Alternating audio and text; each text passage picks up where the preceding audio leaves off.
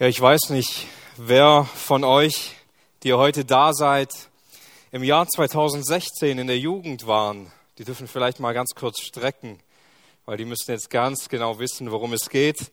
Dort haben wir uns den dritten Johannesbrief äh, schon gemeinsam angeschaut in diesem Jahr, so wie ich mich erinnere. Und ich dachte, das wäre vielleicht ganz gut, mit dem Mikro herumzulaufen und die betreffenden Personen anzusprechen, ob sie noch wissen, was wir damals in diesem Brief gelehrt haben. Aber ich ähm, ich mag euch und deswegen mache ich es heute nicht, ähm, weil vielleicht ähm, ist es auch ganz gut, dass wir unser Gedächtnis und all das, was wir damals schon einmal erkannt haben und was uns damals wichtig geworden ist, nochmal auffrischen und auch all die anderen, die nicht dabei waren, ähm, dort mit hineinnehmen. Und so ist es immer wieder, nicht wahr, dass wir durch die Bibel lesen oder dass wir uns eine Predigt anhören über eine Textstelle, die wir schon so gut kennen, aber dann gehen uns auf einmal irgendwie die Augen auf oder wir merken, ah, das steht wirklich so drin. Ist mir letztes Mal gar nicht aufgefallen beim Durchlesen der Bibel. Selbst Georg Müller, über ihn wird gesagt, dass er 300 Mal die Bibel durchgelesen hat und er selbst schreibt in einem Tagebucheintrag, dass ihm, ähm, ich weiß nicht, beim wievielten Mal, vielleicht beim 280. Mal, ihm etwas Neues aufgefallen ist, was er so vorher gar nicht gesehen hat. Und so passiert das immer wieder in unserem Leben, dass es notwendig ist, immer wieder neu, fortlaufend die Bibel zu studieren und uns auf die Reise zu begeben, weil Gott ein Gott ist, der spricht und der uns anspricht, eben genau darum. Ja, der dritte Johannesbrief, er ist nicht so sehr beliebt wie viele andere Briefe und er wird auch nicht so häufig gepredigt wie zum Beispiel der Epheserbrief oder der Philipperbrief. Aber interessanterweise, wenn wir uns über dieses Wort aus 2. Timotheus 3, Vers 16 Gedanken machen, hier heißt es nämlich, dass alle Schrift von Gott eingegeben ist und nützlich zur Lehre und zur Überführung und zur Rechtweisung und zur Unterweisung in der Gerechtigkeit, damit der Mensch Gottes vollkommen sei, zu jedem guten Werk völlig geschickt. Nun, wenn wir also glauben, dass diese Worte in 2 Timotheus 3 wahr sind und die ganze Schrift von Gott eingegeben ist, dass sein Wort ist und die ganze Schrift nützlich ist, dass sie uns belehrt, dass sie uns zurechtweist, dass sie uns unterweist, dann meint das auch den dritten Johannesbrief, den wir so gern überspringen, den wir so gern vielleicht auch in unseren Predigten als Prediger meiden. Und bei dieser Formulierung von Paulus heißt es hier in diesen Versen, dass der Mensch Gottes vollkommen sei, zu jedem guten Werk völlig geschickt oder völlig ausgerüstet. Und dieses Wort vollkommen, das Wort wurde damals verwendet, um etwas Bestimmtes zu beschreiben, nämlich um ein Schiff zu beschreiben, das vorbereitet ist und das absolut vollkommen ausgerüstet ist, um eine lange Reise auf sich zu nehmen. Das heißt, ein voll ausgestattetes Schiff, das bereit ist, loszubrechen, in dem Wissen, dass auf dieser langen Fahrt vielleicht irgendetwas knapp werden wird, also es ist genug Proviant dabei. In dem Wissen, dass es vielleicht Schäden geben wird, also es genug Werkzeug dabei und Material, um Schäden zu beheben und vielleicht auch einige Dinge und Vorkehrungen, um vor gewissen Gefahren gewappnet zu sein. Also es ist ein Schiff, das völlig ausgerüstet ist, allem standzuhalten, was diesem Schiff auf dieser Reise begegnen wird. Und genau dieses gleiche Wort wird hier verwendet, um aufzuzeigen, der Mensch Gottes soll durch das Wort Gottes völlig vorbereitet werden, völlig zugerüstet werden. Und er braucht dazu das ganze Wort Gottes, denn es ist ganz von Gott eingegeben, damit wir darin belehrt werden, überführt werden, zurechtgewiesen werden, damit wir erzogen werden in der Gerechtigkeit, damit wir vollkommen sind, auf unserem Pilgerlauf durchzuhalten, damit wir vollkommen sind und vollkommen gereift werden, nicht, dass wir irgendwann den Endzustand erreicht haben, sondern dass wir in all dem vorbereitet werden, mit dem klarzukommen, was Gott uns in unserem Leben begegnen lassen wird. Also reiht sich dieser dritte Johannesbrief auch in diese Reihe ein. Es ist ein Wort der Wahrheit, ein Wort Gottes, das Gott uns gegeben hat, damit wir dadurch reifen können, damit wir dadurch zugerüstet und überführt werden, immer mehr hinwachsen zu Jesus Christus, damit wir ein Leben führen können, das ihn verherrlicht und ihn ehrt.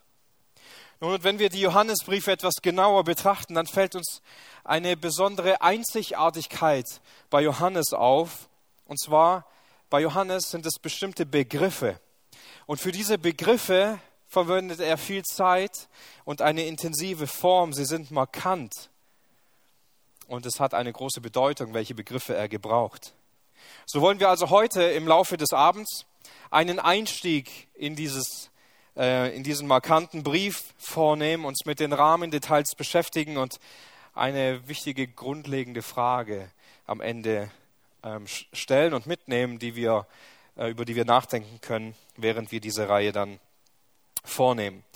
Und naja, da der Brief so kurz ist, möchte ich gern einmal diesen Brief zu Beginn dieser Reihe auch einmal komplett mit euch lesen. Sind nur 15 Verse, also der kürzeste Brief der Bibel, zumindest in griechischer Form. Und ich lese von Anfang an. Der Älteste, dem geliebten Gaius, den ich liebe in der Wahrheit. Geliebter, ich wünsche, dass es dir in allem wohlgeht und du gesund bist, wie es deiner Seele wohlgeht. Denn ich habe mich sehr gefreut, als Brüder kamen und Zeugnis ablegten von deinem Festhalten an der Wahrheit, wie du der in der Wahrheit wandelst. Ich habe keine größere Freude als dies, dass ich höre, dass meine Kinder in der Wahrheit wandeln. Geliebter, treu tust du, was du irgend an den Brüdern, und zwar an Fremden, tust die von deiner Liebe Zeugnis abgelegt haben vor der Versammlung. Und du wirst gut daran tun, wenn du sie auf eine gotteswürdige Weise geleitest. Denn für den Namen sind sie ausgegangen und nehmen nichts von den anderen Nationen. Wie nun wir nun sind schuldig, solche aufzunehmen, da wir Mitarbeiter der Wahrheit werden. Ich schrieb etwas an die Versammlung, aber Diotrephes, der gerne unter ihnen der Erste sein will, nimmt uns nicht an. Deshalb, wenn ich komme, will ich ihn an seine Werke erinnern, die er tut, indem er mit bösen Worten gegen uns schwatzt. Und sich hiermit nicht begnügend, nimmt er die Brüder nicht an und wehrt es auch denen, die es wollen. Und stößt sie aus der Versammlung. Geliebter Arme, das Böse nicht nach, sondern das Gute. Wer Gutes tut, ist aus Gott. Wer Böses tut, hat Gott nicht gesehen dem Demetrius, ist Zeugnis gegeben worden und allen von allen und von der Wahrheit selbst. Aber auch wir geben Zeugnis und du weißt, dass unser Zeugnis wahr ist. Ich hätte dir vieles zu schreiben, aber ich will dir nicht mit Tinte und Feder schreiben, sondern ich hoffe, dich bald zu sehen und wir wollen mündlich miteinander reden. Friede sei dir. Es grüßen dich die Freunde. Grüße die Freunde mit Namen.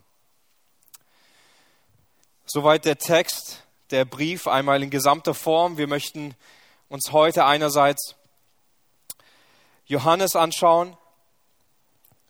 Johannes der Älteste, wie er sich vorstellt. Wir wollen einige Schlüsselpersonen kurz beleuchten in aller Kürze. Wir wollen uns ein paar Schlüsselwörter anschauen, die sehr entscheidend sind, wie wir den Brief verstehen. Und wir wollen uns mit der Frage, mit der einen Frage nochmal auseinandersetzen zu Ende der Bibelstunde, was uns beschäftigen sollte, während wir diesen Brief studieren. Nun zunächst Johannes der Älteste. Er stellt sich hier in diesem Brief als der Älteste vor und mit dieser selben Bezeichnung, der Älteste, findet sich auch der zweite Johannesbrief ein. Im ersten zwar nicht, aber im ersten Brief finden wir ganz viele Formulierungen, die das unterstützen, dass er diesen Brief geschrieben hat, denn er äh, beschreibt immer meine Kinder. Meine Kinder wandelt in der Wahrheit. Und er beschreibt im ersten Johannesbrief eigentlich durchgehend, bezeichnet er diese Zuhörerschaft als seine Kinder, was nahe liegt, dass er sich hier als Ältesten beschreibt. Und damit macht Johannes nicht etwa Gebrauch von dem Titel de, des Ältesten, dass er sagt, ich bin ein Ältester der Gemeinde oder der Oberälteste aller Gemeinden. Nein, sondern es ist vielmehr sein persönliches Alter der Zeitpunkt, zu dem Johannes diese Briefe geschrieben hatte, das war so 85 bis 90 nach Christus. Wir wissen nicht genau, wo er zu diesem Zeitpunkt war, wahrscheinlich noch nicht auf Patmos, das kam etwa fünf Jahre später. Aber wir wissen, er war zu diesem Zeitpunkt der einzig übrig gebliebene Apostel. Und wir wissen nicht genau, was ihn so sehr beschäftigt hat in dieser Zeit. Wir können auch viele Dinge nicht ganz genau sehen, aber wir wissen, dass er vor allem in der Provinz Asia unterwegs war. Das heißt, er war vor allem in den Gemeinden auch um Ephesus herum mit dabei und hat sie gekannt. Nun, während also der erste Johannesbrief vielmehr eine Verteidigung ist dafür, dass Jesus wirklich Mensch war und ein Sichtbarwerden von den Kennzeichen, die wir im Glauben haben, ist der zweite und der dritte Brief unglaublich persönlich. Das heißt, er, es gibt eine sehr schöne Art, wie er persönlich wird. Der erste ist an ein, persönlich an eine Frau geschrieben und der zweite Brief, der dritte Brief ist quasi ähm, an eine Gemeinde geschrieben oder an Gaius, der in dieser Gemeinde mit dabei war. Das heißt, wir haben es mit einem sehr persönlichen Brief zu tun, in dem wir sehen können, wie sehr Johannes voller Fürsorge und sein Hirtenherz offenbar wird. Das wird zum Beispiel daran sichtbar, wie es in Vers 4 schreibt, ich habe keine größere Freude, als wenn ich höre, dass meine Kinder in der Wahrheit wandeln. Nun, während Johannes lange leben darf und wir die anderen Apostel sehen, die alle schon des Märtyrertodes starben und Johannes übrig blieb, war das sicherlich für ihn einerseits eine Freude, dass die, die schon lange im Glauben waren zu seiner Zeit, treu dabei geblieben sind. Zu sehen, wie all die Gemeinden, die auch durch die Missionsreisen von Paulus und Timotheus und Barnabas und so, wie diese Gemeinden immer mehr Fuß gefasst haben und wie sie treu gewesen sind. Das hat ihm sicherlich Freude bereitet, auf der anderen Seite viel Trauer, weil er gesehen hat, Gemeinden wurden sehr geschädigt durch Irrlehrer durch andere Einflüsse. Er hatte auch ein schweres Paket zu tragen, all das zu sehen, weil er war noch nicht bei seinem Herrn, während all seine anderen Kumpels und Freunde dies schon erleben durften. Nun, und das ist eine Sache, die wurde über Johannes oft gesagt, dass er unsterblich wäre, dass er eine besondere Kraft hätte, nämlich er kann nicht sterben. Und daraus entstand irgendwie so eine Art Sage oder eine Art Sprichwort. Und das lesen wir auch im Johannesevangelium. Da heißt es im 21. Kapitel ab Vers 18, hier sagt Jesus, und diese Worte richten sich in erster Linie nach Petrus, Wahrlich, wahrlich, ich sage dir, als du jünger warst, gürtest du dich selbst und gingst, wohin du wolltest. Wenn du aber alt geworden bist, wirst du deine Hände ausstrecken und ein anderer wird dich gürten und hinbringen, wo du nicht hin willst. Dies aber sagte er andeutend, mit welchem Tod er Gott verherrlichen sollte. Und als er dies gesagt hatte, spricht er zu ihm, folge mir nach. Petrus wandte sich um und sah den Jünger nachfolgen, den Jesus liebte, der auch beim Abendessen an seine Brust gelehnt und gesagt hatte, Herr, wer ist es, der dich überliefert? Also Johannes. Als nun Petrus diesen sah, spricht er zu Jesus, Herr, was wird aber mit diesem? Jesus spricht zu ihm, wenn ich will, dass er bleibe, bis ich komme, was geht es dich an? Folge du mir nach. Es ging nun dieses Wort unter die Brüder aus, jener Jünger stirbt nicht. Aber Jesus sprach nicht zu ihm, dass er nicht sterbe, sondern wenn ich will, dass er bleibe, bis ich komme, was geht es dich an?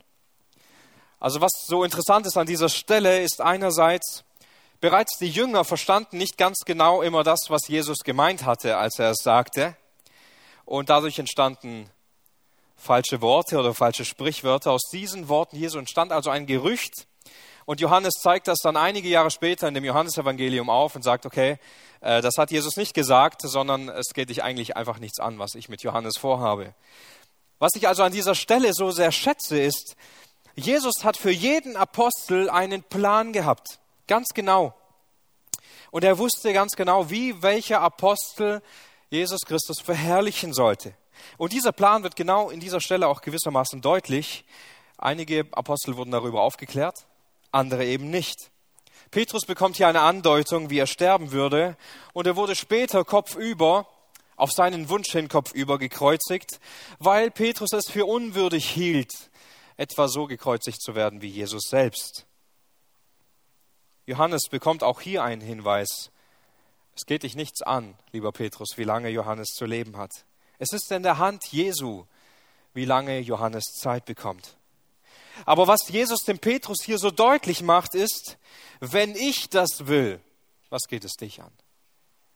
Also nicht nur halt dich raus, es geht dich nichts an, was mit Johannes ist, sondern wenn ich das will, dann braucht es dich nicht zu interessieren, weil es darum geht, was ich will, weil es darum geht, wie ich meine Gemeinde aufbauen werde. Wenn wir Paulus sein Leben anschauen, dann merken wir auch bei Paulus, dass er klare Zeichen hatte, was Gott denn wirklich mit ihm vorhatte. Denn Paulus hatte zuerst vor, als er noch nicht wiedergeboren war, die Gemeinde Jesu zu verfolgen, also der Gemeinde Jesu viel Leid zuzufügen. Und dann spricht Gott ähm, folgende Worte in Apostelgeschichte 9, Vers 15. Der Herr aber sprach zu ihm, Geh hin, Denn dieser, also Paulus, ist mir ein auserwähltes Gefäß, meinen Namen zu tragen, sowohl vor Nationen als Könige und Söhne Israels. Jetzt kommt's. Denn ich werde ihm zeigen, wie viel er für meinen Namen leiden muss. Also Gott schickt diesen Jünger zu Paulus und sagt, jetzt geh hin, ich habe ich hab mir diesen Mann ausgesucht, weil ich will, dass der Mann, der der Gemeinde so viel Schaden zufügen wollte, so viel Leid zufügen wollte der Gemeinde, er muss jetzt viel Leid tragen, um meinetwillen. Ich werde ihn auserwählen, damit er für meinen Namen leiden darf. Ich will ihn auserwählen, dass er hingeht bis zur Königin, dass er hingeht bis zu den Nationen, um meinen Namen groß zu machen. Also Gott hat auch für ihn einen Plan gehabt und das bekommt Paulus auch mitgeteilt. Jesus hatte das Leben all dieser Jünger in seiner Hand. Er hat ihr Leben geplant, er hat es umsorgt und all das, was mit den Aposteln passiert ist, war völlig in der Verherrlichung Gottes. Jakobus, der als erstes starb durch das Schwert von Herodes, er verherrlichte Gott ebenso wie ein Petrus, der viele Jahre später starb durch Kaiser Nero oder Johannes, der etwa 30 Jahre nach Petrus sterben durfte durch vermutlich einen natürlichen Tod.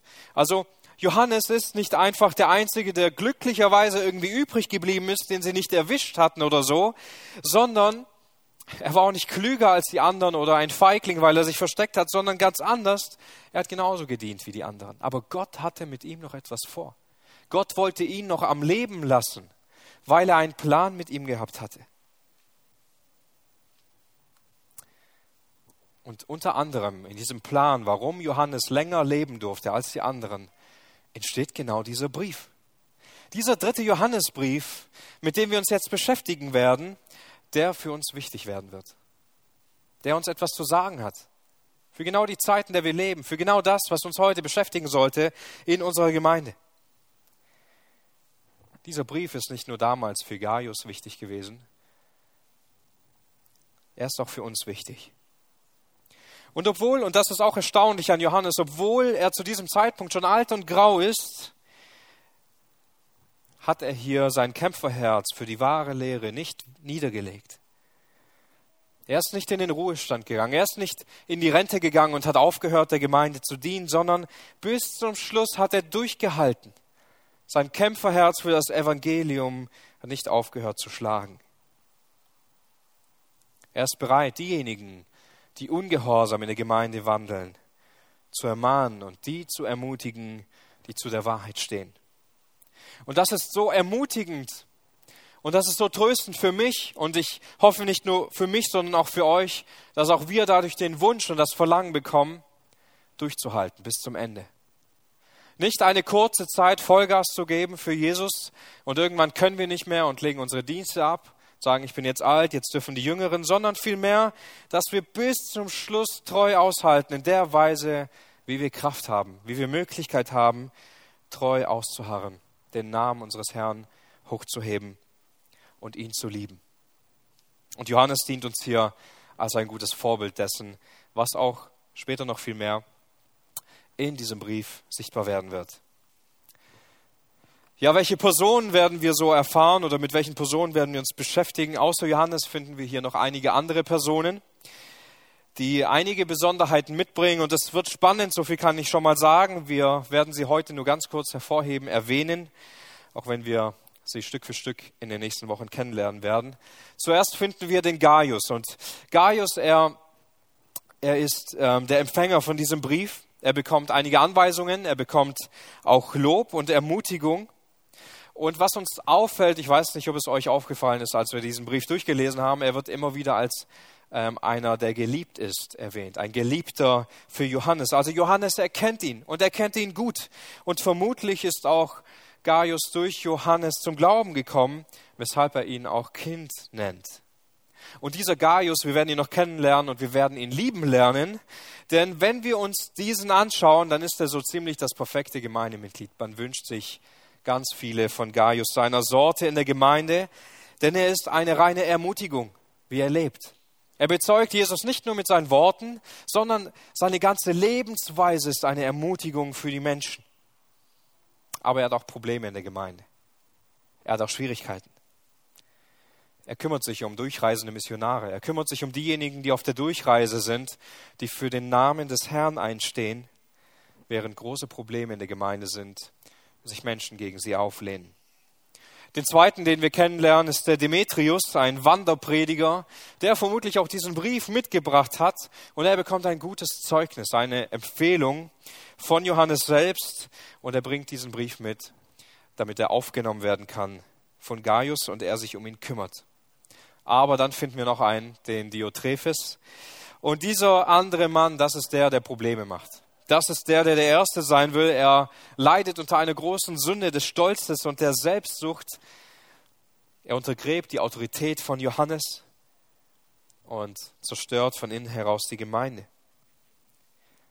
Macht die Gemeinde Jesu zu seiner eigenen Gemeinde. Ja, und das sind die wichtigsten Personen, die wir sehen werden, außerhalb von Johannes und äh, wir werden sie genauer kennenlernen, wir werden sie studieren und wir werden lernen einiges über das Leben in der Gemeinde und über Hingabe zu Christus und wie wichtig es ist, wie wir mit diesen Problemen auch in der Gemeinde reagieren können. Und das Interessante an der Bibel ist an dieser Stelle einfach so sehr, dass wir den Glauben nicht einfach in einer Form von einer Dogmatik lesen können. Also wir schlagen nicht einfach irgendein Buch auf und sagen, okay, so sieht jetzt der Glaube aus und dann haben wir es irgendwie mit einem theoretischen Lehrwerk zu tun. Nein, sondern vielmehr, wir sehen Menschen in dem Wort Gottes, viele, viele Personen, die geglaubt haben, die mit dem Glauben zu tun hatten. Und wir sehen an ihnen, wie der Glaube an Jesus Christus, der lebendige Glaube, durchschlägt. Das heißt, wie der Glaube an Jesus sie befähigt, auch für ihn zu leben. Das ist ein, ein inneres Werk Gottes, das Gott in unseren Herzen aufrichtet, also den Menschen zu sich zu ziehen den Menschen eine neue Geburt zu geben. Und all das sind innere Zeichen, was aber im Glaubensleben eines Menschen nach außen hin sichtbar wird, was in ihm ist.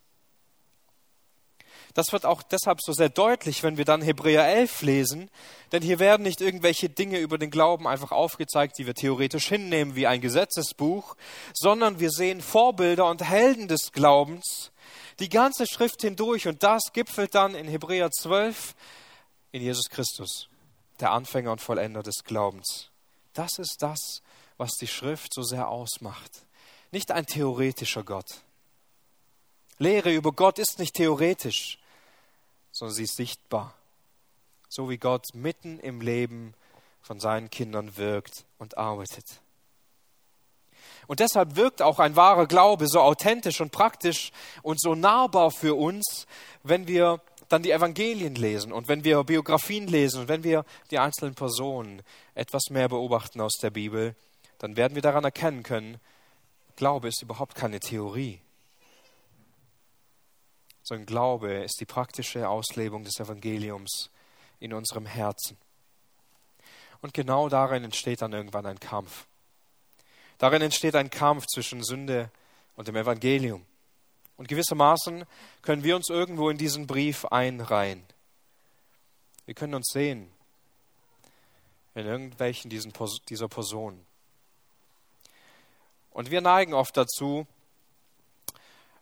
von einer Vogelperspektive einfach in diesen Brief hineinzuschauen und sagen, ja, Gaius, also ich bin so ein Gaius auf jeden Fall, ich bin so ein richtiger Ermutiger, bei mir ist alles gut, also ich hätte jetzt diesen Brief von Johannes bekommen, ähm, weil ich bin ja ein völlig normaler Christ, völlig alles gut. Vielleicht bin ich auch ein Demetrius, der einfach auf der Reise ist und seine Dienste verrichtet, aber Diotrephes ist so ein, der macht da so eine richtig linke Nummer in der Gemeinde. So bin ich nicht.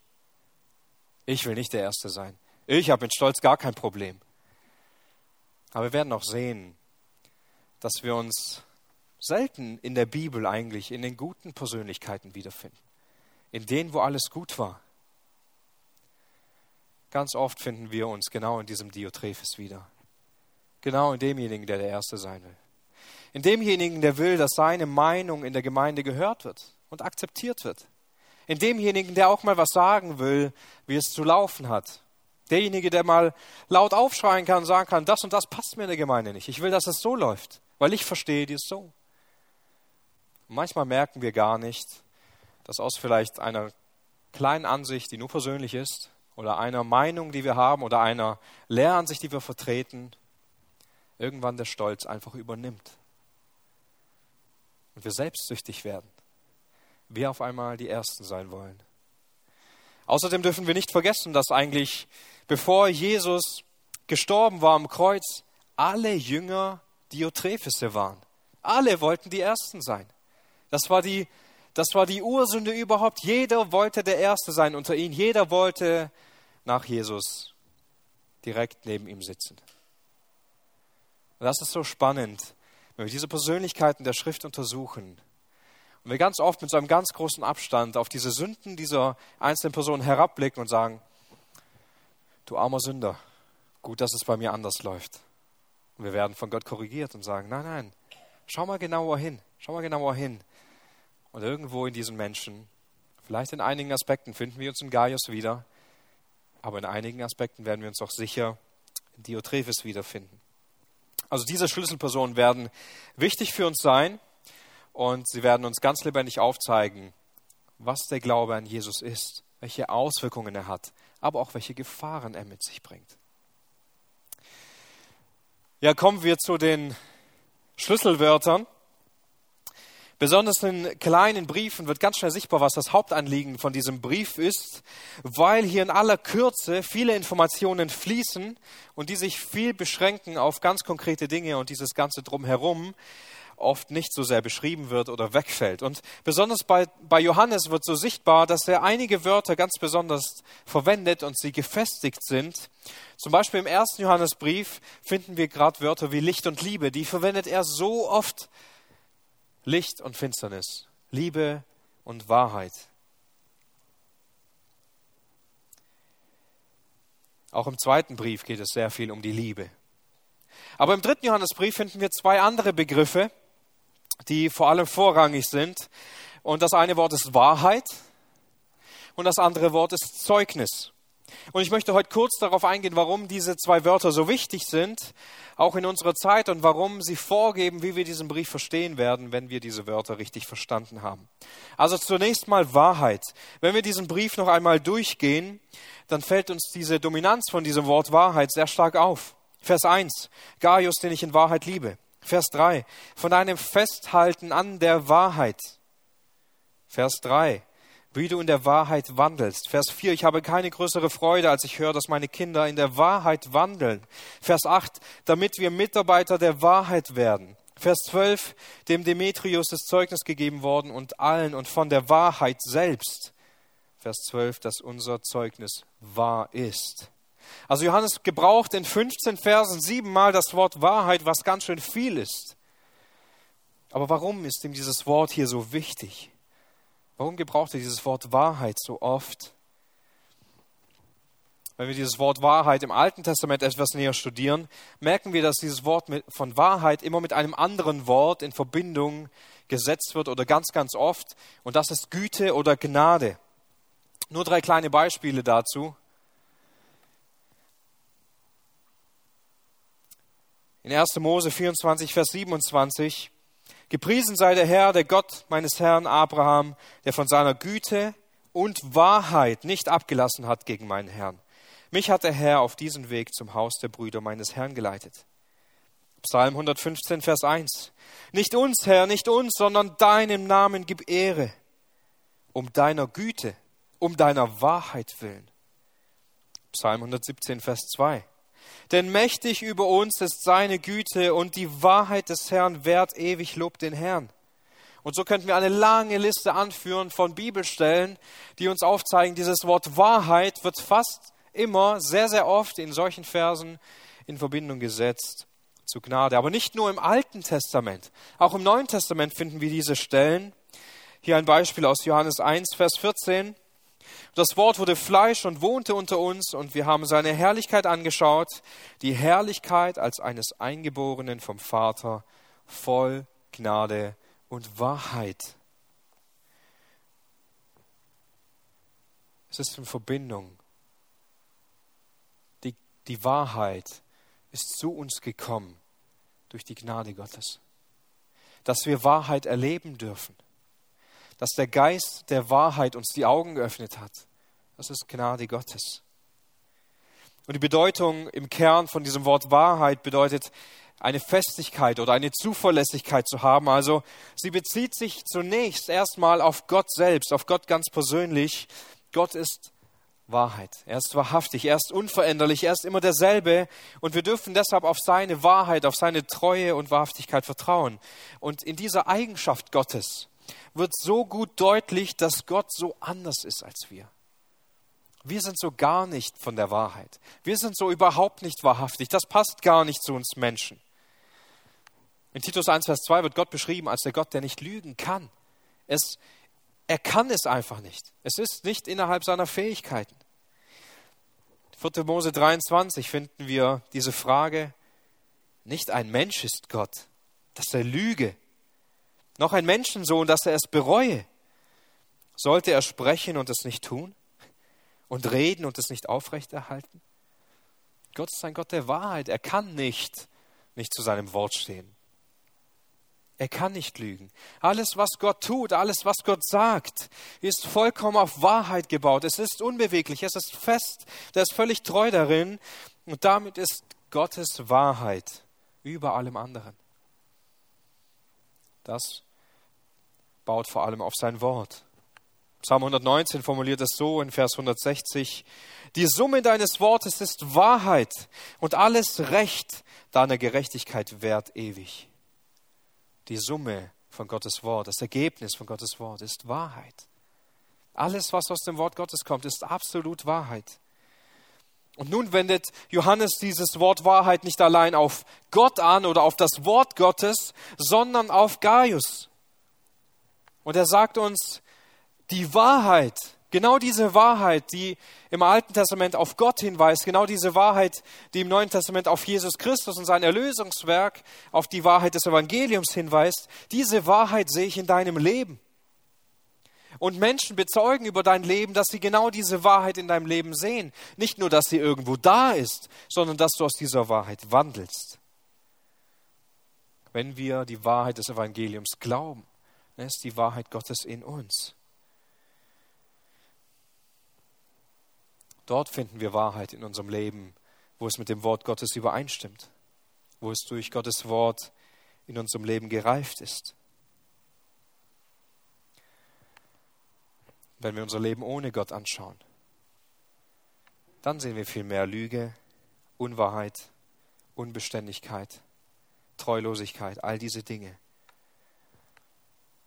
Johannes bringt das nämlich im ersten Johannesbrief schon sehr gut auf den Punkt. Ich schlage noch einmal hierzu diese Brücke in 1. Johannes 1, Vers 6. Wenn wir sagen, dass wir Gemeinschaft mit ihm haben und wandeln in der Finsternis, dann lügen wir und tun nicht die Wahrheit. Also wir können in unserem Leben sehen, wo Wahrheit ist. Wenn wir nämlich sagen, dass wir Gemeinschaft mit ihm haben, also mit Jesus, aber wir leben in der Finsternis und fühlen uns sehr wohl in unseren Sünden, dann lügen wir dann haben wir keine Gemeinschaft mit ihm, weil wir dann nicht die Wahrheit tun in unserem Leben. Vers 8 im gleichen Kapitel, wenn wir sagen, dass wir keine Sünde haben, dann betrügen wir uns selbst. Und die Wahrheit ist nicht in uns. Denn jeder Mensch kommt auf diese Welt als ein Kind des Teufels, kann nicht anders als diese Sünde in sich haben. Jemand sagt, und wenn jemand da ist, der sagt, ich habe keine Sünde, ich habe keine Erbsünde in meinem Leben, dann lügen wir und die Wahrheit Gottes hat uns nicht erreicht. Genauso in Kapitel 2, Vers 4 des ersten Johannesbriefs. Wer sagt, ich kenne ihn, also Jesus, und hält seine Gebote nicht, der ist ein Lügner und in dem ist die Wahrheit nicht. Wer sagt, ja, ich bin mit Jesus verbunden, ich bin da, wo Jesus ist und Jesus ist alles für mich. Aber unser Leben spiegelt das überhaupt nicht wider, in keiner Weise, sondern unser Leben spiegelt nur Finsternis wider. Dann leben wir in dem größten Selbstbetrug, als Lügner. Und das hat nichts mit der Wahrheit zu tun. Das bedeutet, für Johannes ist schon sichtbar geworden, am Leben eines Menschen kann gut sichtbar werden, ob er in Wahrheit gegründet ist, ob Wahrheit Gottes in seinem Leben ist oder nicht. Also Wahrheit ist da, wo Gott in unserem Leben wirkt, wo wir nach dem Willen Gottes streben, wo wir ihn suchen in seinem Wort. All diese Dinge sind auf Wahrheit gegründet, weil die Wahrheit auf dem Wort Gottes gegründet ist. Daher sollte dieses Wort Wahrheit wenn wir diesen Brief studieren, ein wichtiges Wort für uns sein, denn es ist ein Indikator dafür, ob wir auf den Wegen Gottes wandeln. Ob der Geist der Wahrheit in uns wirkt oder ob wir uns selbst noch irgendwo das Leben schwer machen, ob wir mit Sünden zu kämpfen haben, die wir nicht loswerden können oder irgendwo in einem Selbstbetrug leben. Ein anderes Wort, das verwendet wird, ist Zeugnis.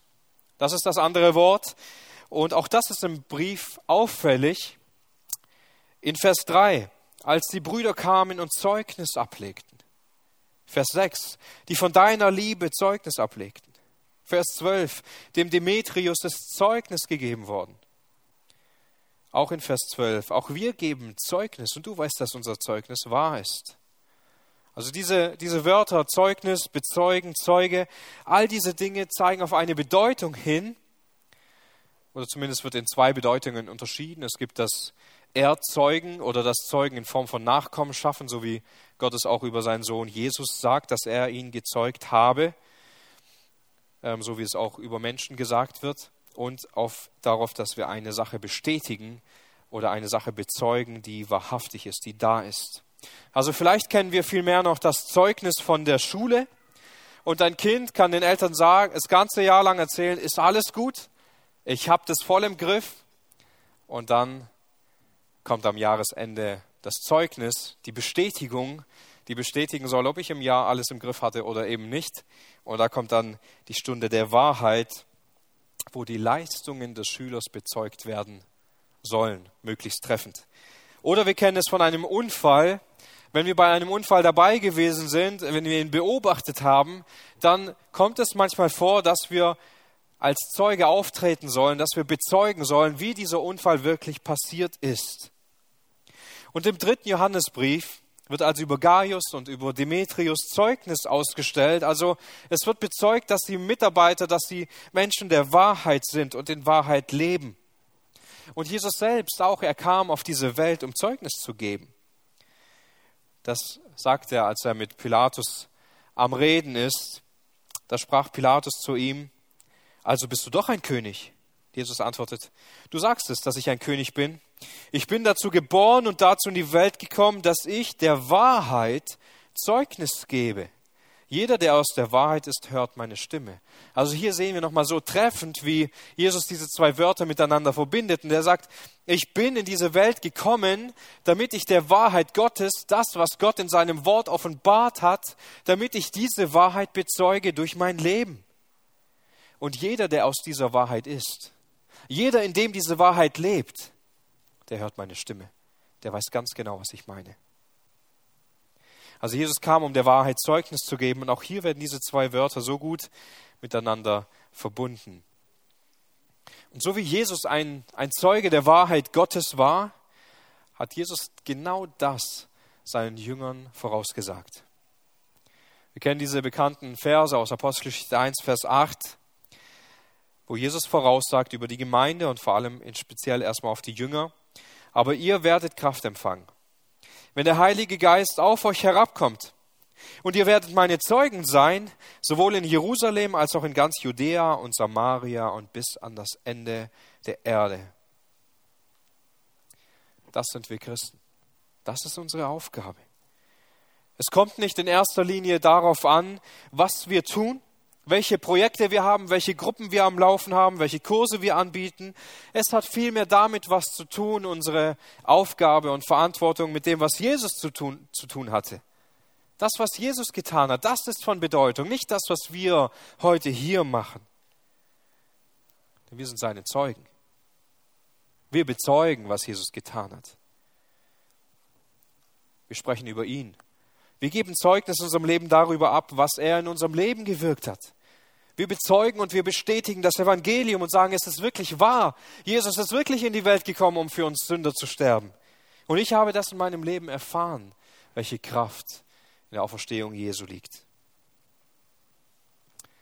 Diese zwei Begriffe hängen noch einmal in einem anderen Aspekt sehr eng miteinander zusammen.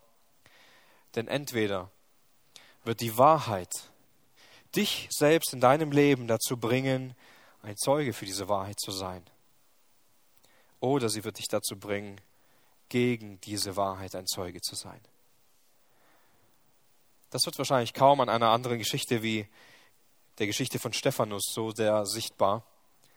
Er war voll Gnade und voller Kraft und hat Wunder vollbracht und Zeichen bewirkt und einige kamen zu ihm und haben angefangen mit ihm zu streiten und über diejenigen, die mit ihm gestritten haben, heißt es dann in Apostelgeschichte 6, Vers 10, und sie vermochten der Weisheit und dem Geist, womit er redete, nicht zu widerstehen. Also dass Stephanus völlig der Wahrheit Gottes verpflichtet war, er ein wahrer Nachfolger war, war er kräftig dabei, ein Zeuge für Jesus zu sein. Gott hat ihm die Möglichkeit gegeben, Wunder zu tun. Er hat gepredigt, er hat Menschen das Evangelium weitergegeben. Und sie konnten dem Geist, in dem er redete, also dem Geist der Wahrheit, dem Heiligen Geist nicht widerstehen. Und dann heißt es, und das ist so interessant, ab Vers 13, und sie stellten falsche Zeugen auf. Die sagten, dieser Mensch hört nicht auf, Worte, gegen, Worte zu reden gegen diese heilige Stätte und das Gesetz. Denn wir haben ihn sagen hören, dieser Jesus, der Nazaräer, er wird diese Stätte zerstören und die Gebräuche verändern, die uns Mose überliefert hat. Also sie wollten der Wahrheit Gottes nicht gehorchen, ihr nicht gehorsam sein und sie nahmen eine Position gegen diese Wahrheit ein, indem sie falsche Zeugen, das waren auch Zeugen, aber falsche Zeugen aufgestellt haben, die gegen diese Wahrheit vorgehen sollten. Es gibt nur zwei Möglichkeiten. Es gibt nur zwei Möglichkeiten. Entweder die Wahrheit Gottes, die Wahrheit des Evangeliums. Sie zieht dich, sie überführt dich, sie lebt in dir, du glaubst ihr, oder diese Wahrheit wird dir vielleicht sichtbar werden, aber du wirst dich gegen sie stellen. Du widerstrebst ihr. Du bleibst in deinem Ungehorsam. Du bleibst in deiner Lüge und Unwahrhaftigkeit.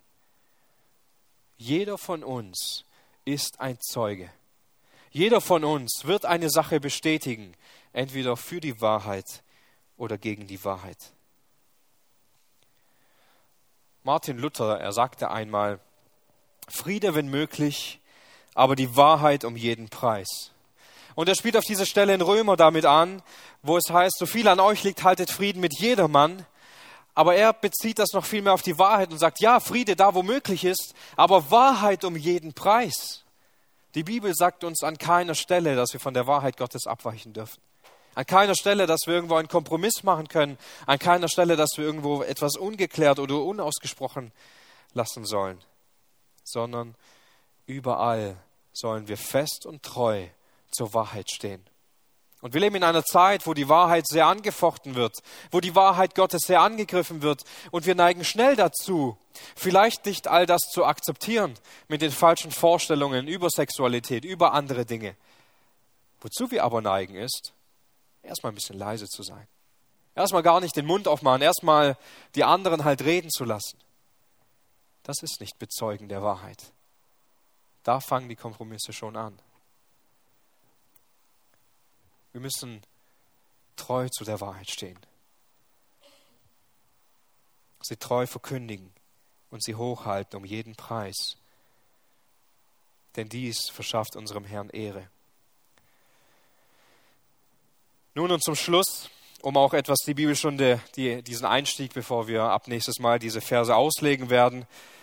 Die Frage, die uns beschäftigen sollte, in diesem Brief Mitten unter Problemen und Menschen behandelt Johannes ein Leben in Wahrheit und als ein gutes Zeugnis. Und ein Zeugnis, das nicht nur durch Wort übermittelt wird. Also ein Zeugnis ist nicht nur ein Zeuge, der aussagt, sondern wie in der Schule ein Zeugnis, das ausgestellt wird über unser Leben. Das heißt, wir sind ein lebendiges Zeugnis durch die Art und Weise, wie wir leben. Nun, und die Frage also, die wir uns stellen wollen, anhand von diesem Brief fortlaufend in den nächsten Wochen, während wir durch diesen Brief arbeiten, ist folgende. Bist du ein Teil des Problems oder bist du ein Teil der Lösung? Denn was uns begegnen wird, während Gaius in diesem Brief offensichtlich ein Teil der Lösung sein soll, durch sein ermutigendes Leben, dadurch, dass er ein Leben in Wahrheit führt, ist Diotrephes ein Teil des Problems, weil er sich gegen die Wahrheit stellt und weil er der Gemeinde Probleme bereitet, sogar dass Johannes ihm geschrieben hat und er ihn trotzdem nicht annimmt, er hart geblieben ist. Und das ist es, liebe Geschwister, was wir so oft in der Gemeinde sehen können, nicht wahr? Es gibt Menschen, die Probleme bereiten. Es gibt Menschen, die Sorgen bereiten. Es gibt Menschen, die in ihrem Leben eigentlich nicht wirklich sichtbar Jesus bezeugen. Wir vielleicht sogar Sünde in ihrem Leben sehen, die anhaltend ist, die nicht losgelassen werden will. Und dann gibt es die Menschen, die genau diese nachgehen müssen. Menschen, die viel für diese Menschen beten müssen. Menschen, die nicht wirklich Grund zur Sorge geben. Menschen, die ermutigen, die nachgehen, die sich hingeben, die beten. Also entweder helfen wir der Gemeinde, dass die Gemeinde gesund ist, dass es ihr gut geht. Damit sind wir ein Teil der Lösung für die Gemeinde. Oder aber wir schwächen die Gemeinde indem wir sehr viel Aufmerksamkeit auf uns nehmen, indem wir dafür sorgen, dass viele Menschen sich Sorgen um uns machen müssen, uns nachgehen müssen, indem wir keinen aktiven Dienst haben, weil andere dann diesen Part übernehmen müssen. Damit meine ich nicht, Leiden im Leben zu haben, für die man nichts kann, sondern vielmehr ein Leben zu führen, das entfernt ist von der Wahrheit Gottes. Wir können uns praktische Fragen dazu stellen sind Menschen, die Gemeinschaft mit mir haben, in dieser Gemeinschaft mit mir Gott näher oder Gott entfernter? Haben Menschen, die Gemeinschaft mit mir haben, mehr Freude am Gebet und an der Schrift, wenn sie mit mir zusammen sind oder nachdem sie mit mir zusammen waren, oder weniger? Und wenn ich mein eigenes Leben anschaue, habe ich dann ein Leben, das andere Menschen ermutigt, Gott mehr zu fürchten und zu lieben, oder die es eher entmutigt? Diese Bibelstundenreihe, sie trägt den Namen eine ganz normale Gemeinde. Und ja, das ist die Frage, irgendwo finden wir in diesem Brief viele Zustände, die irgendwie eine ganz normale Gemeinde beschreibt. Denn eine ganz normale Gemeinde hat Probleme und Schwierigkeiten. Da kämpft die Wahrheit gegen die Sünde. Eine Gemeinde, die Probleme und Herausforderungen hat. Und daher ist diese Frage so entscheidend, so wichtig. Bist du ein Teil des Problems oder bist du ein Teil der Lösung? Möge Gott uns heute zum Nachdenken bewegen und uns auch seine Gnade geben, dass wir alle durch diesen Brief dahin gelangen, immer mehr verändert zu werden, damit wir in unserem Leben ein mächtiges Zeugnis für den Herrn sind. Nicht nur durch das, was wir sagen, sondern durch die Art, wie wir leben. Dass wir in unser Leben hineinschauen und wir dort Wahrheit finden die Wahrheit Gottes.